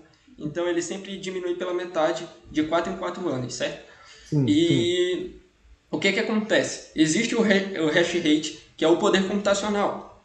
Então existe toda a comunidade que é incentivada a pegar o seu poder computacional e minerar o Bitcoin e validar as transações, certo? Sim. E isso é cada vez mais estimulado porque a pessoa recebe por isso. Então, pô, então eu vou investir aqui, eu vou receber por fazer isso. Esse é o lado positivo. Sim. Agora, para o cara corromper o sistema, ele precisa de ter, ter mais de 51% da rede. Para ele ter mais de 51% de todos os computadores, né, do total do 100%, ele precisa corromper muitas pessoas e ter muito poder computacional. Então, sim, sim. não compensa ele tentar corromper todo esse, esse nível de pessoas. Monetariamente, ele vai sair no prejuízo ao invés de sair no lucro, tentando invalidar uma transação. Então, esse é o incentivo positivo. Ô, Hans. Pode falar. Hans, eu, eu, eu quero só te perguntar. São três coisas, na verdade, que eu acho que vai gerar muito conteúdo aqui para tanto para ti e também vai esclarecer algumas dúvidas que eu tenho sobre Bitcoin. Então, tenta pegar bem essa tá. que eu tenho para perguntar, certo? Primeiro, eu tenho que trazer lá de um podcast até que eu assisti, né? Que foi com, eu não sei pronunciar o nome dele. Foi, foi, foi. Foi. Foi. É, foi. Ele falou sobre o cara ser sustentável, a pessoa ser sustentável, ser libertário Aí, ah, não adianta apenas comprar Bitcoin, tem que ser uma pessoa sustentável. E de certa uhum. forma eu concordo, tipo, você vai para, por exemplo, eu quero ir para uma fazenda, e eu não tive aquela cultura de ser um cara que sabe fazer uma gambiarra, que sabe, é, sei lá, construir uma cadeira, construir. Eu, eu quero fazer essas paradas, tá ligado? Sim. E plantar, eu, eu que nem o Lang tava enchendo meu saco um dia desse eu plantar abacate. abacate. Pois é, mas eu vou plantar ainda. Aí, tipo, esse lance da sustentabilidade, tá ligado? Tipo, é, eu, eu, a primeira coisa é engraçadíssima pra caralho, tu vai adorar. A primeira coisa, o que é? Eu tenho muito medo, eu, é uma teoria de conspiração que eu tenho de tipo, de uma internet de, dar um pane mundial assim daqui a uns 10 anos. Primeiro, vai, vai, é até bom tu anotar para não esquecer. A segunda, a segunda dúvida que eu tenho é sobre Bitcoin e criptomoedas sobre rodar é, é, a moeda. Na verdade, as duas juntas. É, é, assim, por exemplo, eu sou um empresário. Aí é, eu não não é que eu não precise comprar o Bitcoin, certo? Eu sou um cara que pronto, eu estou pronto aqui para receber. Tá entendendo? Eu sou um dos caras que já está aqui pronto. Eu já posso receber é, em Bitcoin. Aí, tipo, só que existe uma cultura muito forte de rodar a moeda. E por que que, tipo, por que, que as pessoas preferem investir como ativo do que ter ela como moeda? Para, tipo assim, é, em vez de. Não é, não é poupar, é tipo assim, em vez de, tipo assim, pensar num, numa alta grande que ela vai ter, tá ligado? É, é poder usar a moeda, ou então, tipo assim, é, é um, algo que você vai guardando para tipo assim, não, eu sou contra a economia, né? Sou agorista, o negócio vai quebrar um dia e o Bitcoin vai estar tá lá e vai ser um, uma parada muito foda. Aí seria basicamente essas coisas. Porque eu, eu, eu sou um cara que eu acredito muito na troca voluntária mesmo, de tipo, por exemplo, eu tenho, eu tenho essa cerveja aqui, eu chego numa fazenda de um colega, eu chego numa casa de um colega, ó, oh, quanto é, quanto é, tu quer trocar esses três gados no quê? Tu quer trocar esse carro no quê? eu sou muito assim ainda. Sim. Porém, vem aí a parada da, da definição de moeda, que, que uhum. tipo, você tem que carregar, não sei o que, o Bitcoin é diferente, que, que ele não tem não tem a parada física, que, que é a, a maneira mais fácil de você é, transportar uma moeda, de enviar para outra pessoa, enfim. É, fale sobre isso que eu quero escutar. Tá. Sou... É, sobre o primeiro caso, que é o que o Foer traz, eu sei qual é o ponto dele. O ponto dele é que os maximalistas eles têm uma visão limitada sobre tudo na vida, porque a visão dele é que os maximalistas olham somente para o Bitcoin.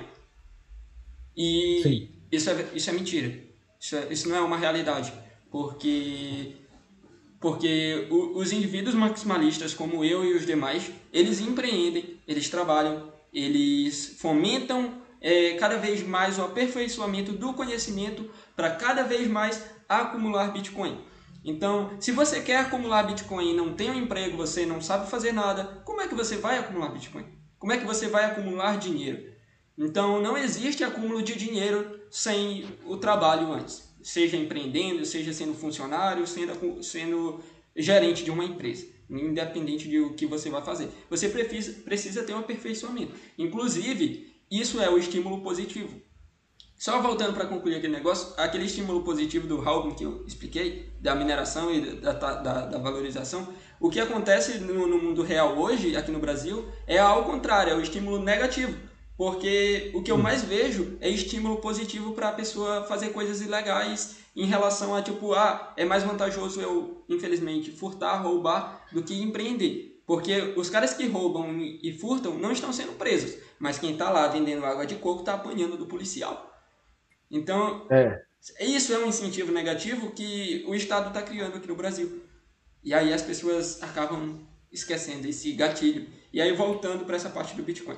Então, o aperfeiçoamento, essa questão de melhorar, aprender inglês, aprender designer, aprender a editar vídeo, enfim, eu não sei o que a pessoa vai escolher para seguir de carreira, ela precisa ter a definição dela e ela precisa cada vez ser melhor e construir mais de certa forma tem que ter uma parada, um pensamento de um marketing digital para poder aplicar é, no. Porque, Obrigado. Tá porque como é que a pessoa vai crescer? Como é que ela vai acumular mais dinheiro? Bora dizer que o Bitcoin é o dinheiro. Como é que ela vai acumular mais Bitcoin se ela não tem trabalho? Se ela não é. Cada vez mais ela consegue alcançar mais. Eu, por exemplo, estou cogitando comprar algumas coisas para mim, né? Tipo, ao invés de eu parar um pouco de acumular e começar a investir no meu trabalho Aí, ah, cara, mas tu não é maximalista? Sim, mas para eu comprar mais Bitcoin, eu preciso, preciso investir no trabalho. fomentar o meu trabalho. Eu preciso. Bacana isso aí. Gostei entendeu? do pensamento. E aí, olha isso só. Aí já quebra, já quebra todo o pensamento que eu tinha sobre isso, tá é, ligado? É, e aquele outro pensamento sobre, ah, é, cara, e por que o cara fala para não vender Bitcoin, mas ele tá lá sendo P2P? É justamente por isso, porque ele está trabalhando para conseguir mais. Então ele vende e compra mais para ele com a porcentagem dele em cima. Então ele está sempre aumentando. E ele Sim. consegue rodar e aumentar a posição dele. Então aí tem cara que faz o quê? Consegue estimular, vê lá, poxa, aqui é uma boa oportunidade de venda.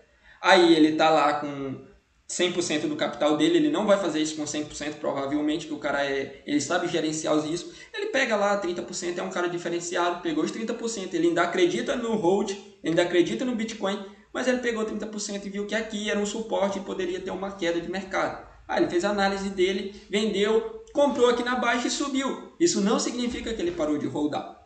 Ou que ele deixou de ser maximalista por isso. Não, não existe essa unilateralidade. Inclusive, se for ver lá os caras que são maximalistas, os caras são brabos com empresa, com trabalho. Geralmente os caras são dev, né? Que é de desenvolvedores de sistema, computador. Os caras são sim, sim. uns monstrão aí.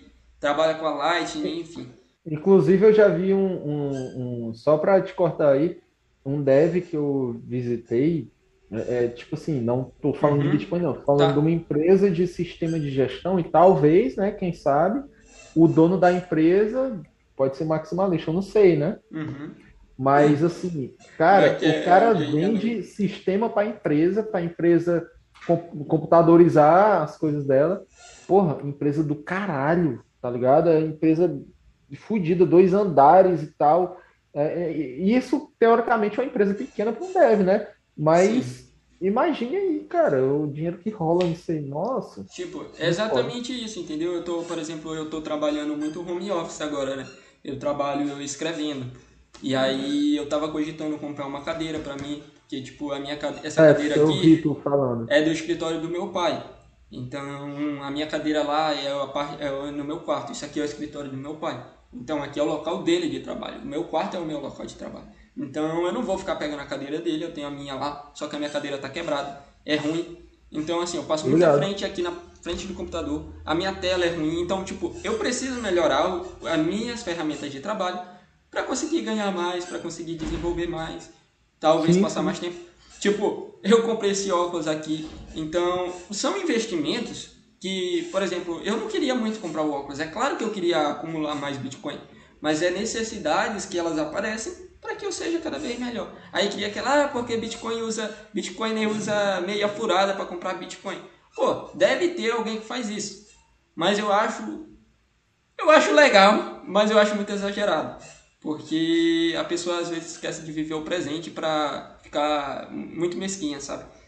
Sim, sim, entendendo. E eu não acho isso muito legal. Mas é uma visão minha e eu não critico quem faz. Quem faz é, quer viver com a minha furada hoje, tudo bem. Tipo, eu conheci um cara que me deu um conselho, né? Cara, eu. Olha, faz muito tempo que eu não compro roupa boa pra mim. Eu. Eu realmente. Eu sou um desses, mas enfim. É, ó, tipo, mas tu faz isso. Então, na verdade, a, olha, a última vez que eu fiz foi usando o cupom. Usando o cupom Hans Invest da loja Liberdade. Olha aqui, ó. Tá, tá bem aqui o Instagram. O Ryan Roth. Aí, ó. Pro Life, Pro, Pro God, Pro Gun, Pro Liberty. Tá aí. Aí tá aí, é, é Pro Vida, Pro Deus, Pro Armas e Pro Liberdade. Então é isso, Loja Liberdade, aproveitando o meu chão aqui. É, 15% de desconto para quem usar o cupom Invest, descontão aí para vocês. E tá aí, uma forma de empreender, cara. Uma forma de, de trabalhar, sabe? E as pessoas esquecem disso. Então, assim, cara, é, às vezes se fixam muito no dinheiro, sabe? É isso que eu tava pensando. Obrigado. Então, e em relação às empresas, o que é que dá para fazer? Existe o dinheiro que tu vai pagar os teus funcionários, provavelmente os teus funcionários não vão querer receber em Bitcoin. Provavelmente. Sim. Muito difícil, Sim. talvez um queira ali, se fosse eu, quem sabe, tá? Mas é difícil realmente, eu entendo por causa da volatilidade. Imagina tu ter boa parte do teu patrimônio em Bitcoin e cair 20% como caiu antes de ontem. Pô, cara, derreter 20% do teu patrimônio em um dia. É, é porque é, é por isso que tava em alta, né? Porque desses últimos dias eu tava, tava muito corrido, eu mal olhei a internet. Exatamente. E é porque eu posto no Instagram, mas enfim, né? É porque, é porque assim, a única coisa que eu faço, Caio, eu pego o celular, posto. Eu não olho nada, tá ligado? Sim, sim. E aí o que dá para fazer, Paulo, te respondendo a tua pergunta sobre a empresa, no caso, é ter uma parte do teu patrimônio, sabe? É uma parte que, por exemplo, eventualmente tu fazer tipo uma promoção, sabe? Cara, dou 10% para quem comprar em Bitcoin. Pô, vão ser poucas vendas. Te garanto que vão ser. Mas isso vai criar, começar a criar nas pessoas aquela ideia de, pô, eu vou ganhar 10% de desconto só para comprar essa moedinha e dar para ele. E com longo prazo, como vão ser poucas vendas que tu vai fazer, provavelmente tu vai conseguir gerenciar isso conforme for acontecendo. Aí tu vai ver, poxa, eu consigo ter esse patrimônio aqui sem vender. Deixa esses bitcoins aí, bora ver o que, que acontece. E tu consegue repor com a tua parte em reais. E aí dá para fazer esse gerenciamento, entendeu? Ter uma parte do teu capital em bitcoin e outra parte do teu capital que é necessário como uma reserva de emergência em reais, porque precisa ser líquido. A parte que tu vai pegar, pagar teus funcionários precisa estar em reais, porque é em reais que eles vão receber. A parte que tu vai comprar os produtos não necessariamente precisa estar em reais, mas pode usar real porque é melhor do que tu usar os teus bitcoins. Hoje em dia o Bitcoin ainda é usado muito como reserva de valor, por mais que boa parte das pessoas, como os maximalistas, já acreditam que o Bitcoin seja dinheiro. Eu, talvez muitos discordem de mim, não acredito ainda que o Bitcoin é dinheiro hoje, realmente. Mas. No momento hoje você pensa que é um ativo. É, é uma reserva de valor, tal como o ouro. Aí, cara, ah, mas, é, mas o Bitcoin não é moeda em El Salvador? É, mas ele ainda está sendo convertido para dólar. Ele não está sendo usado diretamente porque é, não consegue ser tão líquido assim. É, é, na questão de liquidez, eu estou falando em relação à precificação. Precificar tô, as coisas. Estou entendendo bem. Tipo, um Bitcoin ele é igual a um Bitcoin. Só que quando você precifica ele em relação aos outros produtos, ele tem a volatilidade.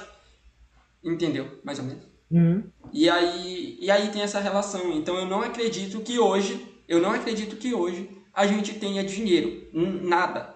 Fiat muito menos. Mas o Bitcoin é o que eu acredito ter mais proximidade de ser o real dinheiro. De no futuro a gente poder realmente usar como meio de troca. Mas hoje sabe, eu acredito que ele seja para acumular e guardar. Reserva de valor. Sabe uma, tô ligado. Tu sabe uma parada que eu acho muito legal, que é porque eu, eu gosto muito de.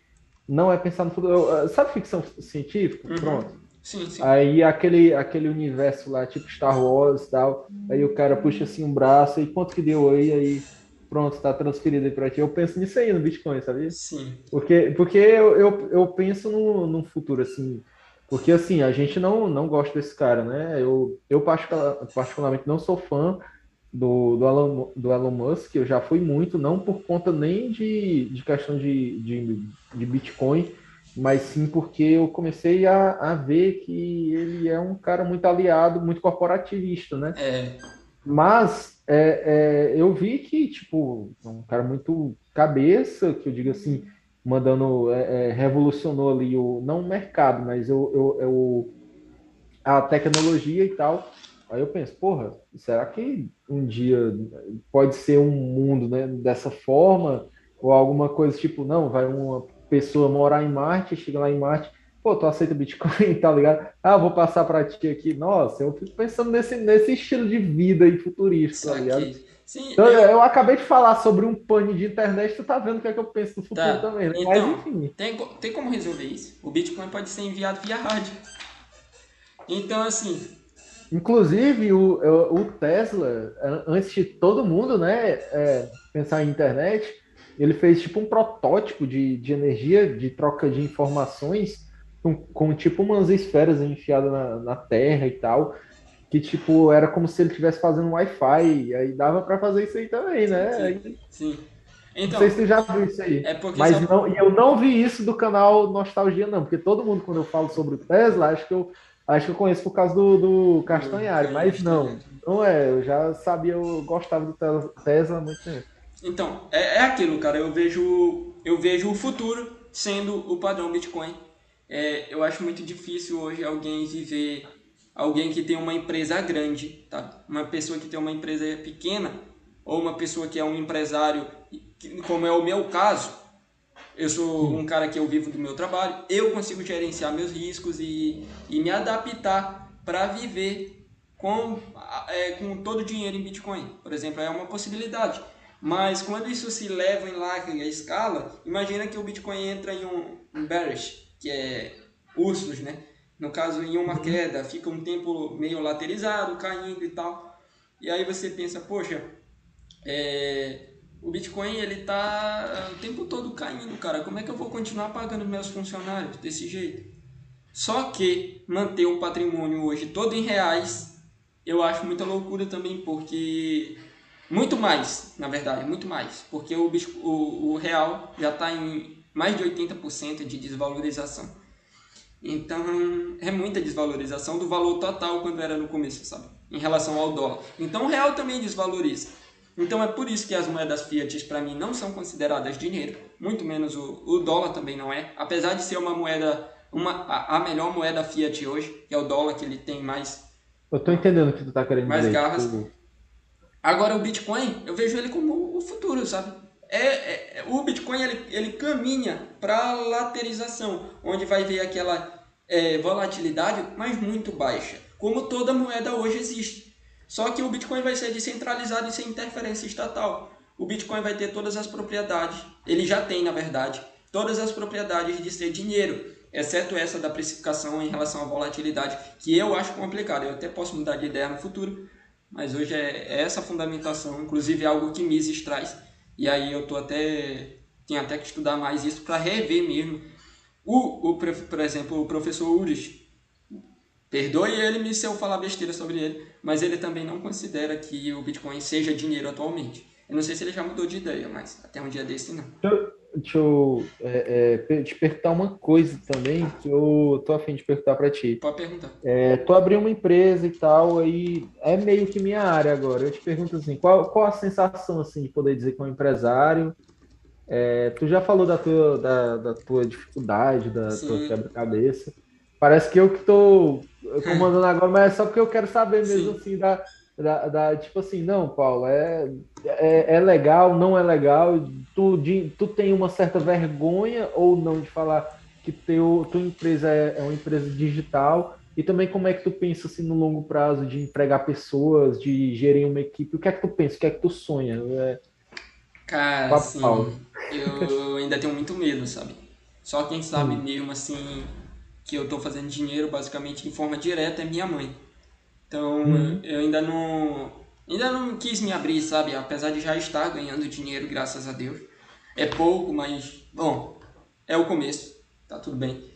E eu, eu, apesar de ser um cara que fala muito, né? Tipo, eu falo muito, mas eu quis manter um pouco silêncio porque não é que eu tenha vergonha, para mim esse é o meu futuro, sabe? Eu me vejo assim agora, não à toa eu tô largando a faculdade, porque eu acredito nisso. Mas assim, eu não vou mentir, eu ainda tenho medo de falir, eu tenho medo de minha empresa não dar certo, mas de forma alguma eu penso que isso vai me limitar. Para mim, eu sempre penso, se isso der errado, eu tô colocando todas as minhas forças aqui, se isso der errado, eu vou fazer outra coisa. Isso não ah, vai me parar. Caramba, é mas, mas assim, é difícil. tem que ter isso na cabeça, se isso der errado, assim, não vai dar. é o começo, né? Numa, numa realidade, isso. É, a gente tem que pensar o seguinte: ocorre um, um, fato que pode não dar certo. Mas se não der certo, é não parar, tá ligado? Tipo, não, vou tentar mais uma vez. Sim. Tá ligado? É de outra forma, de outra maneira. Porque, Caio, eu quis vender roupa, vendi acessórios de celular vendi suplementos. Aí eu parei de vender suplemento, hoje eu vendo roupas infantis. Tá ligado? É, tipo, é aquele negócio, cara. O, não é a gente que escolhe, às vezes, o nicho. É o nicho que escolhe a gente. E por mais que tu fale, não, eu escolhi falar sobre Bitcoin, não. De certa maneira, Caio, tem uns anos já que com certeza você já vem falando sobre libertarianismo e tal, e o. Bitcoin chegou até você, sim, tá ligado? Sim, eu nunca imaginei, Aí, né? né? Tipo, quem diria, é, eu falava, é. falava de política, biologia, do nada virei o cara da economia. E aí isso é muito legal, porque às vezes a gente vai tomando outros rumos, né? E sabe um fato interessante que eu penso e isso me ajuda? É, o maior investidor do mundo, o Warren Buffett, ele faliu a Berkshire. Depois ele comprou ela, mas ele faliu a empresa dele. Então, assim, é um cara muito bem sucedido, é, conquistou muitas coisas, foi o maior investidor do mundo, um dos homens mais ricos do mundo, e ele faliu uma empresa. Tô entendendo.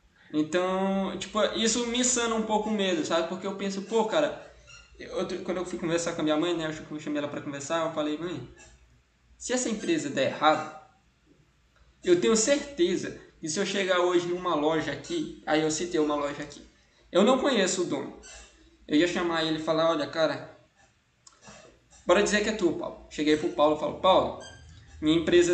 Eu não ia falar da minha empresa, né? Eu ia falar, pô, Paulo, eu tô sem emprego, mas, cara, vou te falar a verdade. Tu tá precisando de alguém para trabalhar contigo? Aí tu vai falar, não, pô, cara, atualmente eu tô com a agenda completa e tal. Eu falar, não, Paulo, mas eu quero que tu me escute, tu pode me ouvir? Aí tu, posso, beleza. Eu imaginando uma conversa, né? Eu falando pra ela. E aí Paulo, seguinte, deixa eu trabalhar um mês aqui para ti, de graça. Vou trabalhar um mês de graça para ti. Só que, se eu te trouxer resultados positivos, eu quero que tu me pague esse um mês, fechou? Eu, eu vou trabalhar, eu chegar, ia chegar todo arrumado e tal, falar, pô, deixa eu, me dá essa oportunidade aí. Eu vou trabalhar na tua loja, eu vou expandir a parte do, eu vou criar um Instagram para ti. Eu vou te ajudar na parte financeira, porque eu entendo da parte de finanças. Ah, cara, tu não falei uma empresa? Eu falei uma empresa, por exemplo, uma suposição, né? Mas, pô, eu estudo investimentos, eu estudo economia, eu sei fazer isso. Então, Cara, de alguma forma. Eu não tô falando de boca para fora, não, mas. Porque assim, Caio, eu quero te cortar, porque eu Pode quero cortar. te cortar. Porque, porque é o seguinte, eu tenho funcionários que, tipo, que eu contrato porque precisam muito, uhum. tipo assim, eu, são jovens, tipo a gente aqui. Aí o que, o que é que rola? Ele pega e tipo assim, é, tá lá, o salário fixo. Aí, cara, eu dou cada oportunidade, cara, que tu não, não tem ideia. Tipo, não, é o seguinte, cara, é, eu quero vender isso aqui, aí, tipo, a comissão é tanto, só que pra ti, fazer o seguinte, vende isso aqui, eu te dou 20, 30% de comissão. Cara, o cara parece que, que eu falo aqui, ó, sai aqui e ele esquece. Aí, tipo, eu não vejo um, expor, um esforço é isso que difere a pensamento, o pensamento empreendedor e o pensamento CLT. É que, tipo, às vezes não tem esse esforço para crescer, crescer. Porque, Hans, eu tive funcionários, meu, meu, na época do meu pai também, é, a gente teve funcionários que realmente teve a cabeça empreendedora, é, entrou na loja, transformou a loja, deixou a loja muito foda, vendia pra caralho.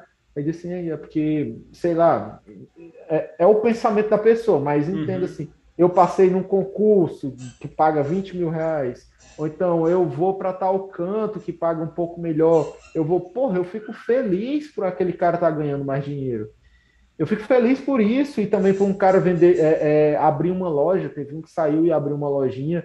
Tem um, um dos maiores concorrentes da gente, é um cara que trabalhou no avô, tá ligado? E hoje tem uma loja do mesmo nicho que a gente, e hoje se dá muito bem com a gente, que nem eu te falei sobre concorrência, tá ligado? Uhum. Cara, eu quero isso aí, eu quero, eu quero pessoas que trabalhem comigo para crescer, e quando elas não couberem mais, não forem mais do tamanho do emprego delas, abrir o negócio delas, eu quero que elas sejam fodas, tá ligado? É esse, é esse o meu pensamento. É tipo, esse seu pensamento aí é o mais, eu, na minha opinião, o mais correto que existe. Porque, tipo, sobre vestir a camisa da empresa, naquele momento é o teu time. Não é tipo como, como um pensamento louco, às vezes, que a galera Sim. tem mais uma vez que empresária do mal. É, não é aquele pensamento de tipo, não, é, é você é meu escravo. Não, não é isso, porra. É Todo tipo, é você. Ganha, né? você. Todo mundo sai ganhando, é o cara, é a empresa. Porra, eu tenho um funcionário que tatuou, tatuou as logomarcas da empresa com ação de marketing. Que ele disse que queria fazer uma tatuagem para mim, eu dei uma ideia, cara, tatua isso, vamos fazer uma loucura aqui. Ó, oh, a empresa assim voou por causa daquele louco e, e, tipo, hoje eu paguei a tatuagem dele, tá lá, bonito, uma tatuagem do tamanho do mundo, ele curte e tal. Uh, e só que assim, é da hora isso aí, tipo, Sim. um cara que se submete a essas loucuras. É, tipo, ele não pode dar certo numa parte administrativa, mas ele, dali, ele é, convivendo ali comigo, ele tem muita ideia de marketing, tem muita ideia de publicidade, na verdade. E, e às vezes eu trago pessoas que têm contatos aqui, é, é a questão do network com pessoas de forró, porque que para mim é importante. É, eu, eu, por exemplo, eu conheço o Safadão. Eu conheci o Safadão por conta de networking também. É, conheci Filipão, que era um cantor muito. Olha, eu, tudo termina com ão. Sim. É, é, tipo, eu conheço muito cantor de forró por conta dessas. de networking. E, tipo, o meu network com esses caras, às vezes não vale nada. Mas o network de um cara que trabalha para mim, que é um cara humilde, que ele tem mais um jeito de pedir ali pra. Ei, cara, senão patrão, não sei o quê. Porque ele me falou uma vez, não, eu vou falar mal de ti, o cara vai. Não, pode pode falar. Aí, aí, ele começa, espera, e aí eu tô com meu amigo e tal, trabalho em tal canto e tal, compre lá e tal. Tipo, é um cara que traz pra empresa, só que vai dinheiro para ele, cara. Sim. Vai dinheiro pro cara também. Exatamente. E, e, é, e, aquilo, né? tu, tu, tu deixaria de contratar um cara que chega nessa disposição para trabalhar? Eu acho difícil não, empresa. Não e tipo, eu penso assim, imagina que, sei lá, tu realmente não tem condições de empregar mais uma pessoa, mas vai ter alguém que vai dizer, pô, esse moleque tá doido pra trabalhar, mano, eu vou dar essa oportunidade. Então, é isso, né? Eu, eu cheguei nessa conclusão para me aliviar um pouco, porque senão ficar penso, o tempo todo pensando, ah, não vai dar certo, não vai dar certo. É ruim, né? Tem que ter o lado positivo, não. É isso aqui tem que dar certo. E é assim, né? Vestir a camisa, eu e o Vinícius, o meu sócio, não, o Vinícius é um cara muito cima. bom para trabalhar também. Sim. Então, acho que é isso. Caralho, a gente tá 9, 9 10. Porra. Sim, isso é 7 e meia, né? Então é isso, Paulo. Acho que eu gostei muito aqui da, do nosso primeiro episódio. Muito obrigado pela participação. E muito obrigado por ter vindo até aqui. E pode ser dar o alô aí, quiser falar mais alguma coisa, enfim. Cara, eu só quero agradecer. É, eu, você sabe que eu acredito demais em você, você vai ter sucesso estrondoso. Quando você estiver fazendo palestras, paradas, bota um valorzinho lá embaixo para mim, por favor. e, e, também é o seguinte, é, é, me chame mais vezes. Vai ter um dia, eu tenho certeza, vai ter um dia que você vai ligar Paulo, bora, bora, isso se você quiser também, né? Paulo, bora vir aqui é, é, na minha cidade e vamos, vamos fazer um podcast aqui cara a cara mesmo tal. Eu vou também, assim, a gente combina um negócio muito louco, mas a gente combina. E Fechou. a resenha é isso aí. pô, muito feliz aqui de estar contigo e, e é isso, cara. É, é, sigam o Hans Invest sigam e aprendam a investir. É isso aí. É, cara, então a gente tem que expandir, crescer para montar a parada física. Já pensou, pô, seja lá. Não, vai, vai dar, vai dar. Então, Você é... vai ter uma equipe que comanda três equipes, cara. três equipes. Mano, eu já acordei cedo, né? Eu fui dormir tarde ontem pra finalizar aqui, eu tudo acordei tarde ontem. E aí eu falei pro Vinícius né? Eu tava cansado já. Falei, pô, mano, eu tô. Eu tô, tô cansado já, mano. Isso aqui, eu não sei fazer isso aqui não, cara. Preciso ganhar, a gente precisa ganhar dinheiro para contratar um cara que mexa com o computador, cara. Eu consigo editar Caralho. Lá. Aí ele falou, relaxa. Aí. aí eu falei, não, mano, a gente vai chegar no nível de, tipo, eu não mexer mais com isso aqui, mano. Porque eu sou um é, boomer. Mas assim, enquanto não dá, é aquilo, mano. A gente veste a camisa e se vira, tá ligado? Com certeza. Vai fazendo, certeza. a gente vai abrindo podcast, enfim, vai crescendo, a empresa está crescendo. Então, é isso. Muito obrigado pela participação. Paulo, gostei muito do bate-papo. Espero que você possa vir mais vezes, quem sabe um presencial um dia. E bora pra cima, que a vida de empreendedor não é nada fácil, mas é isso, cara. Sigam o Paulo lá no Instagram. Como é, Paulo? Teu arroba aí, fala aí pra galera. Cara, no momento a PV da Orpan. O de ovo, R de rato, P de pau, A de amor e M de mãe. Aí quem quiser. Fechou. É, segue lá. E se você não me conhece, me siga no Instagram, arroba Invest. E no YouTube, em todo canto que tu procurar, tem o Hans lá. E muito obrigado se você ouviu até aqui. Muito obrigado por tudo e é só gratidão. E foi que, que meu velho mandou uma mensagem para mim, ó, tem live do Wesley Safadão. Aí, opa, eu vou assistir tomando cerveja. Ele Não. manda assim para mim, tá tomando um, eu tô, aí eu também.